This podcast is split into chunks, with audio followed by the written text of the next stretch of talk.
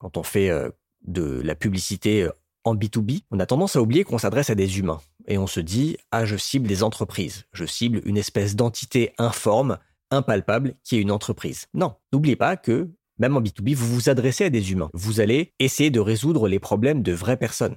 Il se trouve que ces personnes travaillent dans une entreprise et qu'elles peuvent effectuer des achats pour le compte de ces entreprises, mais ça reste des personnes, ça reste des humains. The number one deal is Facebook ads. They are underpriced. Senator, we run ads.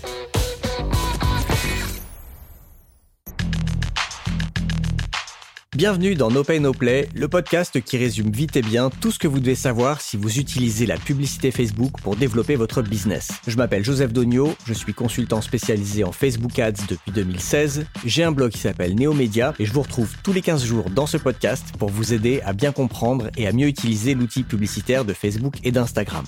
Aujourd'hui, je vais vous parler de Facebook Ads et de B2B parce qu'on se pose souvent la question, en tout cas je reçois souvent la question de personnes qui sont dans des domaines B2B, business to business, et qui se demandent si la publicité Facebook peut être un canal d'acquisition efficace. Alors la réponse est oui, mais pas n'importe comment, et c'est un petit peu plus difficile à mettre en place que des campagnes en B2C. Donc je vais vous expliquer comment on fait, comment il faut structurer, quels signaux il faut collecter, quelle est l'approche à avoir en termes de contenu on verra tout ça juste après les news et les questions d'auditeurs. Si vous venez de découvrir No Pay No Play, pensez à vous abonner sur votre appli de podcast préféré pour ne pas manquer les prochains épisodes. Allez, on commence tout de suite par l'actualité des Facebook Ads.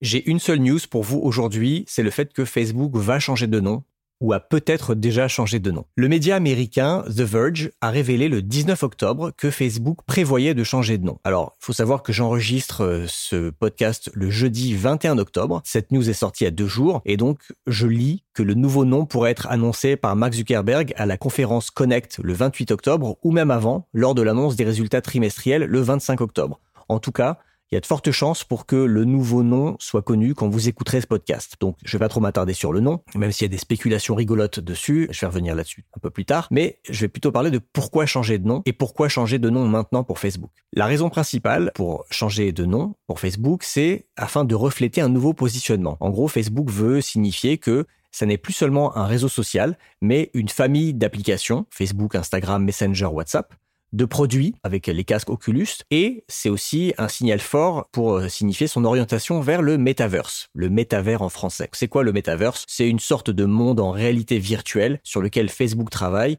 et en tout cas, Mark Zuckerberg en parle beaucoup depuis cet été. D'ailleurs, Facebook avait annoncé il y a une semaine des projets d'embauche de 10 000 personnes en Europe, 10 000 personnes, pour travailler sur le métaverse. Alors pour Zuckerberg, le métaverse, ça va être la prochaine grande révolution d'Internet après l'avènement du de l'Internet mobile. Donc, le changement de nom, c'est un positionnement très fort que le réseau social et l'application Facebook ne sont plus la priorité et que ce ne sont pas non plus le futur de l'entreprise Facebook. La deuxième raison, évidemment, on peut pas s'empêcher d'y penser, c'est pour essayer de redorer son image et prendre ses distances avec toutes les casseroles, toutes les affaires qui ont éclaboussé Facebook. Des procès, des scandales dans tous les sens depuis 2016 avec Cambridge Analytica, des anciens employés qui deviennent des critiques virulents de la société et un gros problème d'image. Ça, je suis pas sûr qu'un changement de nom va suffire pour redorer son image. Cela dit, même si Facebook n'avait pas connu tous ces problèmes et n'avait pas accumulé une aussi mauvaise réputation, ça aurait été assez logique que l'entreprise change de nom. Rappelez-vous le précédent de Google qui en 2015 s'était restructuré et avait créé une société holding appelée Alphabet qui devenait la société mère de Google, le moteur de recherche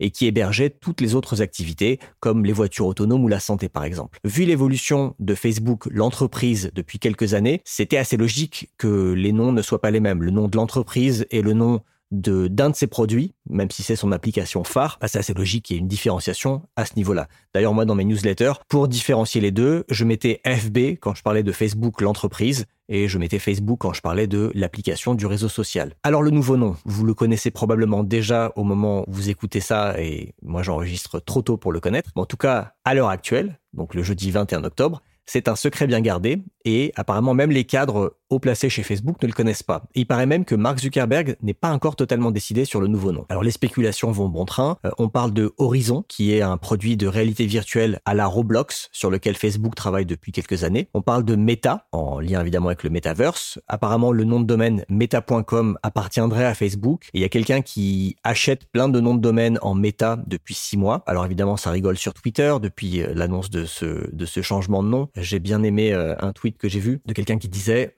cher Facebook, vous avez envie de changer de nom à cause de notre politique de nom réel de vraies personnes. Merci de nous envoyer euh, une copie de votre carte d'identité. J'ai posé la question sur LinkedIn en, proposant mon idée qui était Installus Abverse. Et parmi la trentaine de commentaires que j'ai reçus, mes préférés dans les idées de nom, c'était Only Ads, What's Metagram VR, et Metabook. Eh ben écoutez, on verra, on en reparle dans 15 jours dans le prochain épisode quand le nom sera connu. Petite actualité nos médias, je voulais vous dire que j'organise une formation présentielle à Paris les 6, 7, 8 et 9 décembre 2021. Le sujet, évidemment, c'est maîtriser la publicité Facebook et Instagram pour les débutants. Donc c'est une formation qui s'adresse aux personnes soit qui n'ont jamais fait de publicité Facebook, soit qui en ont fait un petit peu, qui ont boosté des posts, mais qui maîtrisent pas l'outil, qui aimeraient vraiment connaître tout le business manager de A à Z, comment on des audiences, comment on structure son compte, quelles sont des stratégies de contenu à mettre en place, comment on fait du retargeting, comment on interprète les stats publicitaires, comment on optimise ses campagnes, etc. Il y a vraiment toutes les bonnes pratiques. Je vais partager tout ce qu'il faut savoir sur l'outil publicitaire et surtout les bonnes pratiques pour réussir ces campagnes avec les changements qui ont eu lieu cette année depuis la mise en place d'iOS 14. Donc les bonnes pratiques ont changé. Il y aura beaucoup d'exercices pratiques et de mise en situation. C'est une formation que je fais d'habitude en ligne ou que je fais en intra-entreprise. Donc quand une entreprise me demande de la faire pour une équipe dédiée, je la fais pas souvent en inter-entreprise, c'est-à-dire avec des personnes qui peuvent s'inscrire comme ça, mais j'ai eu envie de le faire avant la fin de l'année. Si ça vous intéresse, vous trouverez toutes les infos sur cette formation, le programme détaillé, les modalités d'inscription, les modalités de la formation, les possibilités de financement sur la page neomedia.io slash formation au singulier. Je vous ai mis le lien dans la description de l'épisode. Dans les questions des auditeurs, j'ai reçu cette semaine une question très intéressante de Romain sur LinkedIn qui me dit Bonjour Joseph, tout d'abord merci pour la valeur de ton travail, notamment ton podcast que j'écoute assidûment. Merci Romain d'être un fidèle auditeur. J'ai une question liée à iOS 14.5. Nous avons un CRM maison où les sources sont réparties grâce aux UTM. Lorsqu'un utilisateur clique sur mon annonce, se dirige vers ma landing page puis convertit, mon CRM arrive à détecter que la conversion vient de Facebook. La grande question est donc les utilisateurs ayant refusé le tracking avec iOS sont-ils tout de même répertoriés dans le CRM avec la source Facebook L'ATT, euh, l'App Tracking Transparency, masque-t-il ou non les paramètres d'URL UTM configurés sur la publicité? J'ai l'impression que la question est un peu bête et la solution serait simple pour contourner la problématique iOS 14.5, mais je n'ai trouvé la réponse sur aucun site. Merci Romain pour ta question, elle est hyper pertinente et et j'avoue que je n'ai pas de réponse définitive parce que on touche à un sujet euh, assez technique qui dépasse mes compétences. Donc, je lance un appel aux auditeurs du podcast et aux auditrices du podcast. Si quelqu'un a la réponse avec certitude, envoyez-moi un petit message et comme ça, je relayerai la réponse dans, dans le prochain épisode. Mais selon moi, euh, les personnes qui ont refusé le tracking avec iOS vont quand même être répertoriées comme ça euh, dans ton CRM. Parce que je ne crois pas que le, le fait de refuser du tracking cross-app sur iOS censure quelque part ou, masque les paramètres d'UTM qu'on peut rajouter à la fin d'une URL. Donc même si la personne a refusé le tracking sur iOS, qu'elle clique sur une de tes pubs, tant que l'ATT ne coupe pas les paramètres UTM, ben ce sera toujours visible dans l'URL et donc ton CRM devrait pouvoir le récupérer. Ça, c'est mon opinion. Encore une fois, euh, elle est sujette à, à erreur parce que je n'ai pas fait le test. Après, tu peux probablement faire le test toi-même en lançant la pub et en ciblant par exemple des personnes qui seraient déjà venues sur le site et tu peux demander à tes collègues par exemple ou à toi-même d'aller sur le site et de voir euh, une fois que tu cliques sur ton sur la pub sur ton téléphone, sur, ton appli Facebook ou Instagram depuis ton téléphone, est-ce que quand tu es redirigé sur ton site, les paramètres UTM apparaissent ou non? En tout cas, la question est hyper pertinente et je serais très curieux d'avoir une réponse un peu plus euh, fiable, un peu plus avérée que la mienne. Si vous aussi vous avez une question sur la publicité Facebook, n'hésitez pas à me la poser, vous avez tous les liens dans la description de l'épisode. Aujourd'hui, je vais donc vous parler de publicité Facebook et de B2B. Si vous travaillez dans un secteur où vos clients sont d'autres entreprises, donc du B2B, vous avez peut-être déjà entendu dire que ah, personne fait des Facebook Ads en B2B. Ou alors, la publicité Facebook en B2B, ça marche pas. Je peux vous le dire avec certitude, C'est faux. Certes, c'est plus facile de faire des campagnes Facebook Ads réussies quand on est dans un secteur B2C, donc qui s'adresse directement à des consommateurs, mais ça ne veut pas dire qu'on ne peut pas utiliser l'outil publicitaire de Facebook quand on vend des produits ou des services à d'autres entreprises. Personnellement, je connais des boîtes qui vendent des produits digitaux qui s'adressent à des professionnels, notamment des formations en ligne, ce qui est mon cas. Je connais des ONG qui vendent des billets pour des conférences qui s'adressent aussi à des professionnels des cabinets d'experts comptables ou des centres de formation qui génèrent des leads tous les jours grâce à la publicité Facebook. Donc aujourd'hui, je vais vous montrer pourquoi ce sont des idées reçues et je vais vous expliquer surtout comment vous pouvez utiliser les Facebook Ads avec succès si vous êtes une entreprise ou un indépendant qui travaille dans le B2B. On va voir l'importance des signaux collectés, les deux tunnels de vente les plus courants en B2B, le ciblage pour une campagne Facebook Ads B2B, qui est quand même le point critique, et le contenu créatif. Et je vais vous parler d'un modèle qui s'appelle le B2Bob. Allez, c'est parti. Commençons par parler de l'importance des signaux collectés. Toute la difficulté quand on veut faire des Facebook Ads en B2B repose sur le ciblage. Comment est-ce qu'on peut faire pour cibler un développeur de logiciels, une commerciale dans la finance, un coach en nutrition ou une social media manager, par exemple? Parce qu'on n'est pas sur LinkedIn. Sur LinkedIn, on a des possibilités de ciblage pro qui sont très précises. On pourrait cibler, par exemple, quelqu'un qui travaille à un poste commercial dans une entreprise dans le secteur de la finance une entreprise de plus de 50 employés, mais de moins de 200 employés, qui existe depuis plus de 10 ans et où la personne est en poste depuis moins de 5 ans. C'est le genre de choses qu'on peut faire sur LinkedIn. Évidemment, sur Facebook, c'est pas possible. Mais même si on ne peut pas s'appuyer forcément sur Facebook, enfin, on peut, mais vous allez voir, pas de manière aussi évidente qu'en B2C, même si on ne peut pas s'appuyer sur les centres d'intérêt et les comportements de Facebook, on peut quand même faire quelque chose parce que finalement, vous connaissez vos clients mieux que personne et vous pouvez fournir à Facebook des données sur vos clients à travers le pixel ou l'API de conversion, à travers votre CRM et des listes clients ou des listes d'abonnés newsletter, à travers des données de transactions hors ligne ou à travers un SDK mobile. Donc, la première chose à faire si vous voulez lancer des campagnes Facebook Ads en B2B, c'est de mapper votre tunnel de vente et de faire correspondre des événements Facebook, des événements standards ou personnalisés, à chaque étape du parcours client. Donc la première chose à faire, si vous l'avez pas déjà fait, c'est de vous poser la question quelles sont les différentes étapes du parcours client dans mon entreprise? Par exemple, chez moi, évidemment, il n'y a pas de parcours 100% linéaire et tous les gens qui me contactent ou avec qui je travaille n'ont pas eu un parcours identique, mais grosso modo, ça peut ressembler à ça. Une personne visite mon site web, principalement un article qu'elle a pu soit trouver sur Google, soit sur les réseaux sociaux, soit à la suite d'un épisode de podcast. Elle visite un article, si ça l'intéresse, elle peut s'inscrire à ma newsletter. Elle peut visiter ma page service ou ma page contact. Elle peut ensuite me demander un rendez-vous téléphonique. À la suite du rendez-vous téléphonique, je vais lui faire une proposition commerciale.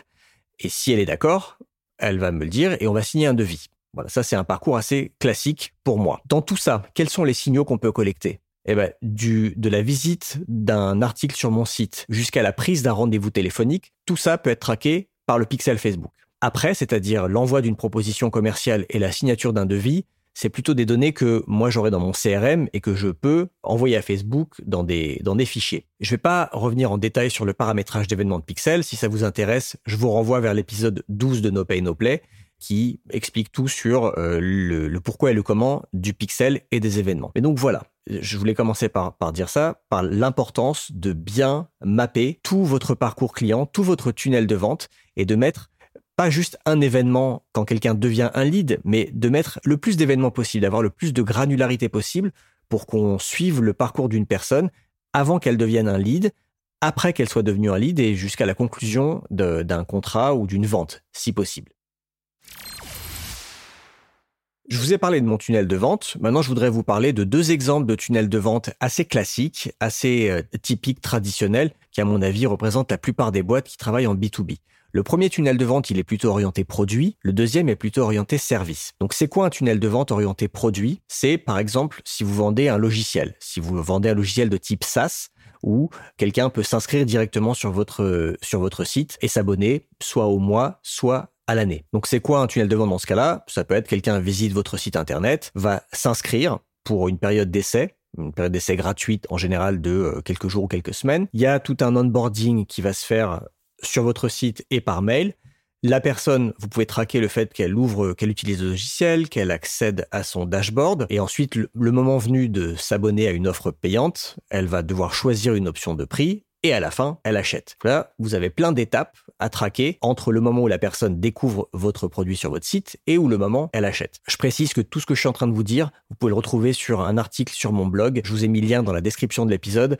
Il y a des petits dessins, des petits schémas, ce sera peut-être plus parlant. L'objectif dans ce genre de tunnel, c'est de générer à la fois des prospects pour faire rentrer des personnes dans votre tunnel, mais à la fin, c'est de générer aussi des ventes, puisque la vente se faisant en ligne, il est possible de traquer les ventes directement par le pixel ou par l'API de conversion. Le deuxième type de tunnel de vente en B2B, c'est pour des services, typiquement des prestations clients. Donc ça peut être euh, moi qui vends une prestation Facebook Ads, ça peut être un développeur qui va vendre une prestation euh, de création de site web, ça peut être euh, une photographe qui va bah, vendre une prestation de, shooting photo, ça peut être un cabinet d'experts comptables qui veut générer des prospects pour leur vendre une prestation d'expertise comptable, où en gros tous les mois le cabinet va facturer quelque chose pour gérer la comptabilité. Voilà quelques exemples. Qu'est-ce que ça peut être un tunnel de vente dans ce cas-là? Il peut y avoir euh, une visite sur un site web qui va s'accompagner d'un contenu à télécharger. On peut proposer à la personne de suivre un webinaire.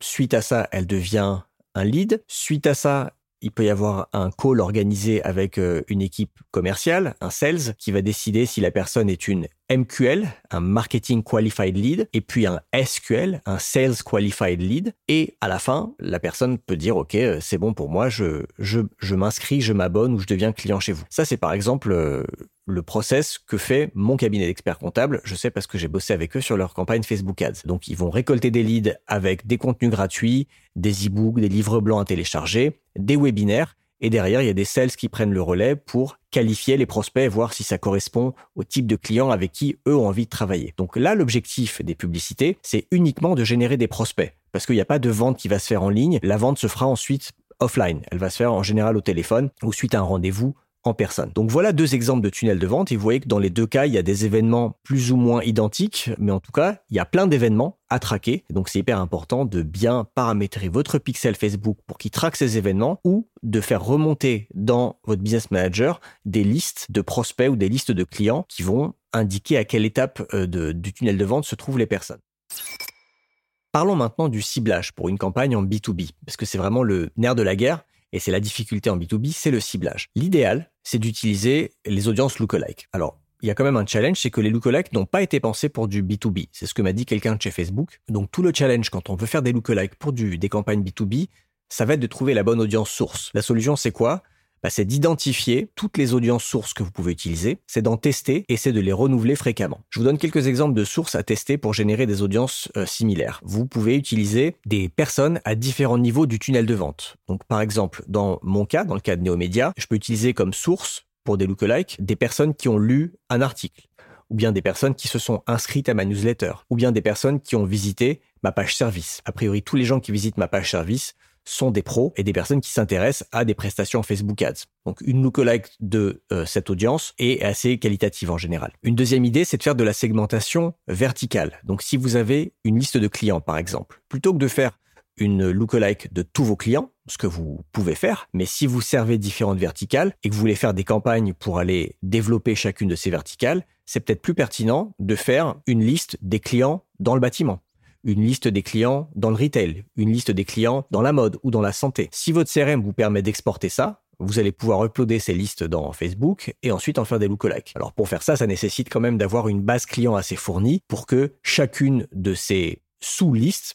de ces sous-listes clients ait assez de personnes à l'intérieur pour que euh, la lookalike fonctionne. Et donc en général, il faut avoir au moins 1000 personnes dans une source pour que la lookalike fonctionne. Une troisième idée de source à tester, c'est de faire des segmentations, de la segmentation sur la valeur. Donc vous pourriez faire une lookalike de tous vos clients, vous pouvez faire une lookalike par vertical, vous pouvez aussi faire des lookalike des clients selon leur montant d'achat. Donc par exemple, si vous avez 10 euh, 000 clients dans votre base, vous pourriez faire une lookalike des, du top 10%, c'est-à-dire des 1000 clients qui ont dépensé le plus d'argent avec votre entreprise. Ou vous pourriez uploader une liste de tous vos clients en rajoutant une colonne LTV pour voir les personnes qui ont, euh, enfin pour en tout cas laisser à Facebook le soin de pondérer la lookalike en fonction des personnes qui ont la LTV la plus élevée. Ou ça peut être aussi les clients, les clients qui ont la fréquence d'achat la plus élevée. À vous de voir comment vous allez qualifier ces personnes, mais en tout cas dans une base client, tous les clients ne se valent pas. Et donc c'est vous qui savez comment vous voulez catégoriser les meilleurs clients ce qui vous permettrait d'avoir des personnes qui leur ressemblent. Si vous êtes un SaaS, et j'ai reçu plusieurs fois la question par des auditeurs, des auditrices qui sont des SaaS qui me demandaient des conseils,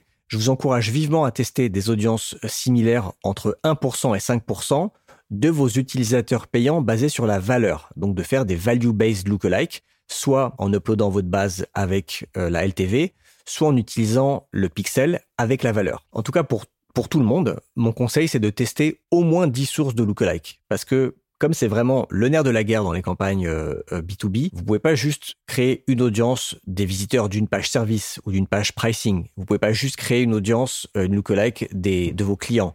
Donc vous avez plutôt intérêt à en créer plein, au moins 10, et à toutes les tester. Euh, si vous voulez d'autres idées de sources pour vos audiences similaires, euh, dans l'article de blog, je vous ai mis un lien d'un article du blog de Facebook qui est pas mal, qui donne d'autres idées. Et puis si vous voulez en savoir plus sur la création de, des audiences similaires, je vous renvoie vers l'épisode 17 de No Pay No Play. Je vous ai parlé des audiences similaires, mais ça ne veut pas dire qu'il ne faut pas utiliser les audiences par centre d'intérêt ou comportement. C'est pas évident de les utiliser en B2B parce que la plupart des centres d'intérêt qu'on trouve sont quand même très orientés consommateurs, mais il y a quand même des choses à faire. La première chose que je voudrais dire, d'abord, c'est de pas trop miser sur les critères employeur, poste ou domaine d'études.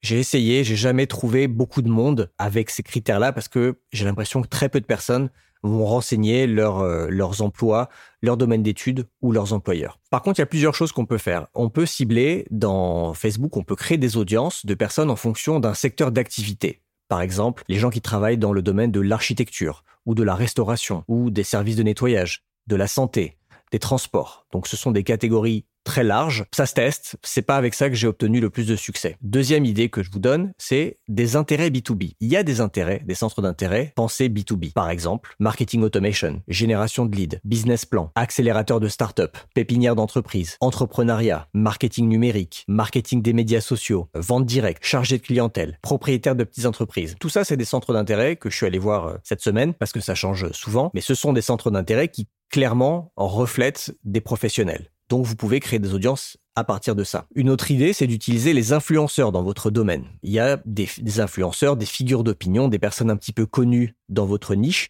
Il y en a peut-être, et il y en a peut-être qui sont suffisamment connus pour que ils apparaissent comme des centres d'intérêt ciblables. Par exemple, dans le domaine du marketing digital, si vous avez un outil ou un service à vendre qui s'adresse à des professionnels du marketing, vous pouvez créer une audience de personnes qui s'intéressent à Amy Porterfield, Neil Patel, Ryan Dice, Frank Kern, Marie Forleo, Russell Bronson, Perry Marshall, qui sont un peu des, figures de proue du marketing. C'est très américain. D'ailleurs, il y a que des Américains dans cette liste. Mais en tout cas, les personnes qui s'intéressent un peu au marketing, au SEO, à la formation en ligne, euh, au marketing digital de manière générale, il y a des chances qu'ils connaissent et qui suivent ces personnes-là. Euh, autre idée de ciblage, c'est d'utiliser les lectures, de vous dire quels sont les médias, les blogs, les journaux, les magazines que mon audience de pro va lire. Si vous êtes dans le domaine de la tech, vous pourriez par exemple cibler les personnes qui s'intéressent ou qui lisent Fast Company, TechCrunch, The Verge, dont je parle souvent, CNET. Tout ça, ce sont des médias qui, a priori, sont lus par des gens qui travaillent dans le domaine de la tech, qui soient développeurs, marketeurs ou d'autres postes dans la tech. Vous pouvez aussi cibler les outils si par exemple demain je voulais cibler des développeurs parce que je faisais une campagne pour euh, je sais pas moi un centre de formation qui, qui propose des formations de code ou qui vend un outil pour les développeurs, je pourrais cibler des outils comme GitHub, Stack Overflow, MySQL, Python, Node.js, des langages de code. Donc là, je suis à peu près sûr que je vais toucher des développeurs. Là, je vous ai donné des exemples euh, qui sont assez faciles, assez évidents, parce que dans le domaine du marketing digital ou du développement ou de la tech, on trouve beaucoup de centres d'intérêt sur Facebook. C'est peut-être plus difficile à faire si vous travaillez, je sais pas moi, dans le bâtiment ou dans le domaine médical, mais ça veut pas dire que ça n'existe pas. En tout cas, ça mérite de chercher. Euh, dernière chose, une petite astuce. N'hésitez pas à cibler les administrateurs de pages et à croiser un ciblage administrateur de page Facebook et autre chose. Parce que quelqu'un qui administre une page, a priori, c'est quelqu'un qui a de bonnes chances d'être propriétaire d'une entreprise ou, à minima, quelqu'un qui travaille dans une entreprise, donc un professionnel. Enfin, dernier ciblage possible, ce sont les audiences personnalisées. Et là, c'est quelque chose que vous allez utiliser pour faire du retargeting. Parce qu'une fois que vous aurez réussi à attirer des personnes qui ne vous connaissent pas sur votre site, soit à l'aide de contenus gratuits, soit à l'aide de webinaires par exemple, dites-vous que 90% d'entre elles ne convertiront pas automatiquement. Donc, vous allez devoir les retargeter pour les inciter à aller à l'étape suivante de votre parcours utilisateur, qui pourrait être une invitation à une conférence ou un événement physique, un essai gratuit, une proposition d'appel découverte, ou une inscription à une newsletter. Les audiences à retargeter, typiquement, ça peut être les visiteurs d'un site, même si c'est un peu moins efficace depuis iOS 14. Ça peut être les personnes qui ont téléchargé des contenus, ça peut être les personnes qui se sont inscrits à des événements, et ça peut être tout simplement les personnes qui ont interagi avec vous sur Facebook et Instagram. Je vais pas passer trop de temps sur cette partie. Si, si vous voulez en savoir plus sur les différents types d'audiences personnalisées que vous pouvez utiliser, et comment les créer. Je vous renvoie vers les épisodes 15 et 16 de No Pay No Play. J'avais fait deux épisodes sur tout ce qu'il faut savoir sur les audiences personnalisées de Facebook. Pour terminer cette partie sur le ciblage, je vous donne quelques conseils pour le ciblage et quelques conseils sur l'optimisation. Sur le ciblage, ces infos viennent de quelqu'un de chez Facebook que j'avais rencontré lors d'un événement qui portait exactement sur ce thème-là, c'est-à-dire les Facebook Ads pour le B2B. Le conseil, c'était de pas cibler des audiences de moins de 500 000 personnes. Parce que comme le ciblage va être un petit peu moins précis quand on fait du B2B, il faut donner un petit peu plus de souplesse à l'algo. C'est euh, les consignes qu'on donne de manière générale maintenant même sur le B2C, mais c'est encore plus vrai pour le B2B. Et donc il ne faut pas se dire comme j'ai moins de personnes à toucher, il faut que je fasse des audiences plus restreintes. Non, au contraire. Vu qu'il y a probablement dans une audience que vous allez créer, que ce soit une lookalike ou une audience par centre d'intérêt, comme vous aurez probablement peu de personnes au final qui sont vraiment des prospects potentiels, bah, vous avez intérêt à cibler relativement large pour que l'algo arrive à optimiser et aller vers ces personnes-là. Pour les lookalikes, ne vous limitez pas à des lookalikes 1%, testez des lookalikes de 1, 3, jusqu'à 5% sans souci et faites juste attention au chevauchement d'audience si vous les ciblez dans des, dans des ensembles ou dans des campagnes distincts essayez de limiter un, chevauchement d'audience à 30%. Par rapport à l'optimisation des campagnes maintenant, vous pouvez choisir différents types de campagnes parce que dans tout ce que je vous ai dit jusqu'à maintenant, il y a une dimension de trafic, si vous voulez faire venir des personnes sur votre site ou si vous voulez les renvoyer vers un, un article, un contenu gratuit, n'hésitez pas à utiliser des campagnes de trafic. Ça vous fera plein de gens pas chers à retargeter derrière. Si vous voulez collecter des informations, vous pouvez plutôt vous orienter vers des campagnes de conversion où vous renverrez les gens sur une landing page avec un formulaire ou utiliser les campagnes de génération de prospects qui permettent d'intégrer des formulaires directement dans Facebook. En termes d'optimisation, je vous conseille d'optimiser vos campagnes de conversion pour l'événement le plus bas dans votre tunnel qui a assez de signaux. Donc il y a toujours un, un compromis à trouver entre les événements qui sont bas dans vos tunnels mais qui n'ont pas assez de signaux, comme les acheteurs par exemple, et les événements qui sont trop hauts, où il y a plein de signaux mais qui sont pas assez pertinents, comme juste la lecture d'un article par exemple. Idéalement, il faut optimiser pour des événements qui génèrent 50 occurrences par semaine et par ensemble. Ça, c'est ce que Facebook recommande pour une bonne optimisation par leur IA, mais c'est pas indispensable. En termes de budget, le gars chez Facebook que j'avais vu conseillait des budgets entre 5 et 8 fois votre coût d'acquisition réel ou prévu. Donc si vous pensez que votre coût par lead va être de 10 euros, quand je dis vous pensez, c'est parce que vous ne l'avez jamais fait, donc vous savez pas si c'est vrai ou pas, mais vous estimez que ça va être 10 euros par lead, partez sur un budget de 50 à 80 euros par ensemble de publicité pour générer justement entre 5 et 8 leads par jour dans cet ensemble pour essayer d'arriver à 50 par semaine. Vous pouvez partir avec ça sur une estimation avant de lancer des campagnes. Une fois que vos campagnes tournent, vous aurez une meilleure idée de quel est votre coût d'acquisition, d'un coût par lead, d'un coût par euh, client, par achat, et là vous pourrez euh, ajuster votre budget. Voilà pour la partie ciblage et optimisation. Maintenant, je vais vous parler de contenu créatif. Et pour le contenu créatif, j'avais découvert à cet événement Facebook Ads et B2B un modèle que j'ai beaucoup aimé qui s'appelle le B2Bob. Alors, le B2Bob s'applique à du contenu vidéo principalement parce que l'événement mettait en avant beaucoup de d'outils type SaaS et c'est vrai que la vidéo sur des SaaS est très utile et permet de faire plein de choses. Donc là, je vais vous parler principalement de vidéo. Je reviens pas sur le fait que la structure d'une publicité vidéo est très différente de la structure d'une publicité vidéo classique. L'arc narratif est très différent et je vais pas revenir là-dessus parce que j'en ai parlé dans le dernier épisode de No Pay No Play. Donc si vous l'avez pas écouté, allez écouter l'épisode 62 où je vous explique pourquoi une pub Facebook vidéo ou une pub Instagram vidéo se conçoit pas du tout de la même façon qu'une publicité vidéo classique pour la télé ou pour le cinéma. Donc j'ai découvert ce, ce concept, ce modèle qui dit quand on fait du B2B, en fait, il faut faire du B2Bob. Alors, l'acronyme B2B, Business to Business, a été complètement changé en B2Bob. C'est quoi Le premier B pour brand, donc la marque. Le 2 pour 2 secondes. Le deuxième B pour bénéfice. Et derrière le Bob, parce que on parle d'une vraie personne. Donc l'idée de ce concept B2Bob, c'est d'abord de mettre en avant votre marque, de le faire dans les deux premières secondes de votre vidéo, de vous concentrer sur le bénéfice de votre offre et de faire tout ça en vous adressant à un humain.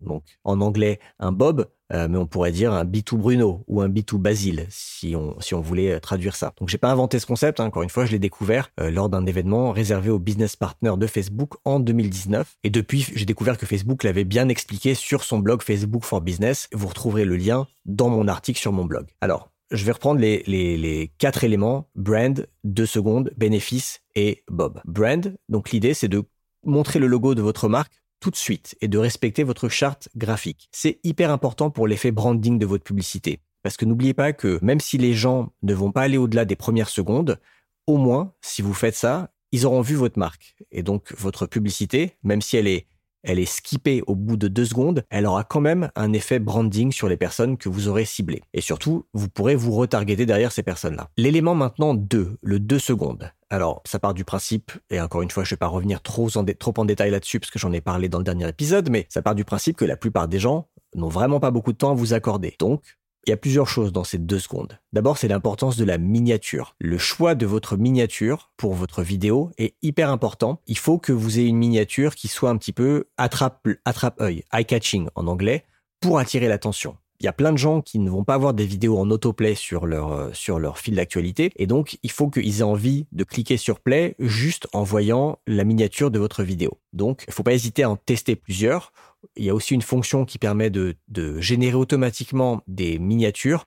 Je vous avoue que je n'ai jamais fait de test comparatif entre cette option miniature automatique et des miniatures manuelles, donc je ne peux pas vous dire laquelle est la meilleure. Ensuite, dans cet élément de 2 secondes, pensez à commencer votre vidéo par un élément thumb stopping, un élément qui va faire arrêter le pouce, qui stoppe le pouce pour attirer l'attention. Donc ça peut être quelque chose de drôle, d'étonnant, quelque chose qui déclenche une émotion. Et ensuite, vous pouvez poursuivre avec un élément un peu plus informatif, comme par exemple une démo produit ou euh, quelque chose où vous montrez une fonctionnalité phare de votre produit. Comme ça, les personnes ciblées, elles sont accrochées par le début de la vidéo par quelque chose d'un peu étonnant, et ensuite, elles apprennent quelque chose sur votre produit. Faites attention quand même à ne pas trop focaliser le message de la vidéo sur l'émotion ou sur l'humour. Parce que si vous faites ça, vous risquez d'attirer une audience moins pertinente, des gens qui vont pas spécialement être intéressés par votre produit, mais qui vont trouver votre vidéo rigolote. On n'est pas là pour amuser la galerie, on est là quand même pour essayer d'informer les gens sur un produit pour derrière générer des prospects ou vendre. Euh, si vous voulez voir des exemples de ce que je suis en train de dire, des exemples de, de vidéos efficaces pour faire du thumb stopping, et je vous ai mis dans mon article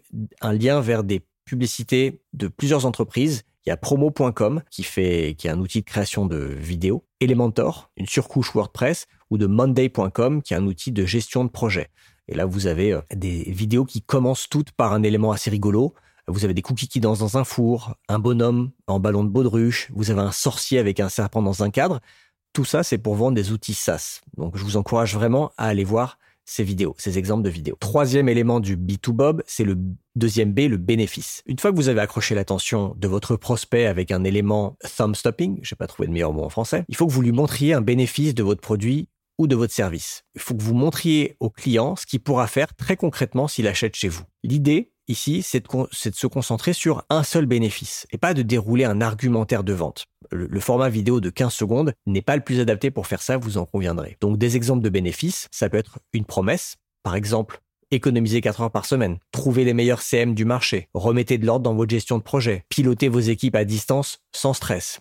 Tout ça, c'est des promesses que vous pouvez faire où les gens vont tout de suite comprendre quel est l'intérêt pour eux dans votre produit. Un autre exemple de bénéfice, bah, c'est de le faire à travers une démo produit. Par exemple, Monday.com, qui est un outil de gestion de, projet, a dans une de ses pubs euh, une accroche qui dit créer le workflow de votre équipe très très vite. Vimeo Create, euh, dont vous pouvez voir aussi les exemples sur mon article, a une accroche qui dit créer des vidéos incroyables en quelques minutes. Donc là, vous avez la promesse, le bénéfice client qui est immédiat. Juste un petit mot, faites attention à bien sous-titrer ce type de vidéo démo pour qu'on comprenne ce qui se passe, surtout quand c'est des logiciels ça peut être pas mal d'avoir une voix off qui décrit euh, ce qu'on peut faire, mais c'est bien aussi d'avoir des petites apparitions de texte, des bulles de texte par exemple, ou des sous-titres qui vont expliquer ce qui est en train de se passer. Enfin, le dernier élément de ce modèle B2Bob, c'est Bob. Alors moi j'aime bien le fait d'avoir mis Bob au lieu de business dans B2B, parce que on a tendance à oublier ça quand on fait euh, de la publicité euh, en B2B, on a tendance à oublier qu'on s'adresse à des humains. Et on se dit, ah, je cible des entreprises. Je cible une espèce d'entité informe, impalpable, qui est une entreprise. Non, n'oubliez pas que même en B2B, vous vous adressez à des humains. Vous allez essayer de résoudre les problèmes de vraies personnes. Il se trouve que ces personnes travaillent dans une entreprise et qu'elles peuvent effectuer des achats pour le compte de ces entreprises, mais ça reste des personnes, ça reste des humains. Donc vous pouvez par exemple mettre en scène des problèmes qu'on connaît tous de manière très humaine pour que les personnes qui vont voir votre pub se sentent concernées. Pour ça, vous pouvez par exemple mettre votre héros ou votre héroïne, entre guillemets, au centre de votre pub. Par exemple, si votre client potentiel est incarné à l'écran par une vraie personne, il ou elle se sentira plus concerné. Facebook a mesuré que les vidéos de promo.com, qui est un autre outil SaaS, les vidéos de promo.com qui mettaient en scène des personnes avaient un taux de clic 10% plus élevé, un taux de conversion 28% plus élevé et un coût d'acquisition 20% moins élevé que dans les vidéos de promo.com où on ne voyait pas d'humain. Donc l'idée d'incarner votre client par une personne dans votre pub est plutôt quelque chose qu'il faut faire. Un dernier conseil pour le contenu, pour le, B de Bob, c'est l'avant-après. C'est une très bonne chose de montrer que votre produit ou votre service a généré des changements concrets et réels et positifs, bien sûr, dans la vie de vos clients. Si vous arrivez à faire ça, pour moi, c'est votre meilleur argument de vente. Il y a un exemple de Monday.com, donc l'outil de gestion de projet que je vous ai mis sur mon article, où on voit une personne, une fille qui est à son bureau, en noir et blanc, et qui croule sous les dossiers, sous les post-it, qui a l'air de galérer. À la moitié de la vidéo, donc c'est des vidéos très courtes qui durent 15 secondes, au bout de 6-7 secondes, on la voit cette fois sur un fond, enfin les, images sont maintenant en couleur et plus en noir et blanc, et on voit que son bureau est bien rangé, et on voit son écran où elle est en train de faire des choses avec l'outil qui permet de euh, gérer ses projets de manière hyper facile, hyper claire, et de communiquer avec son équipe.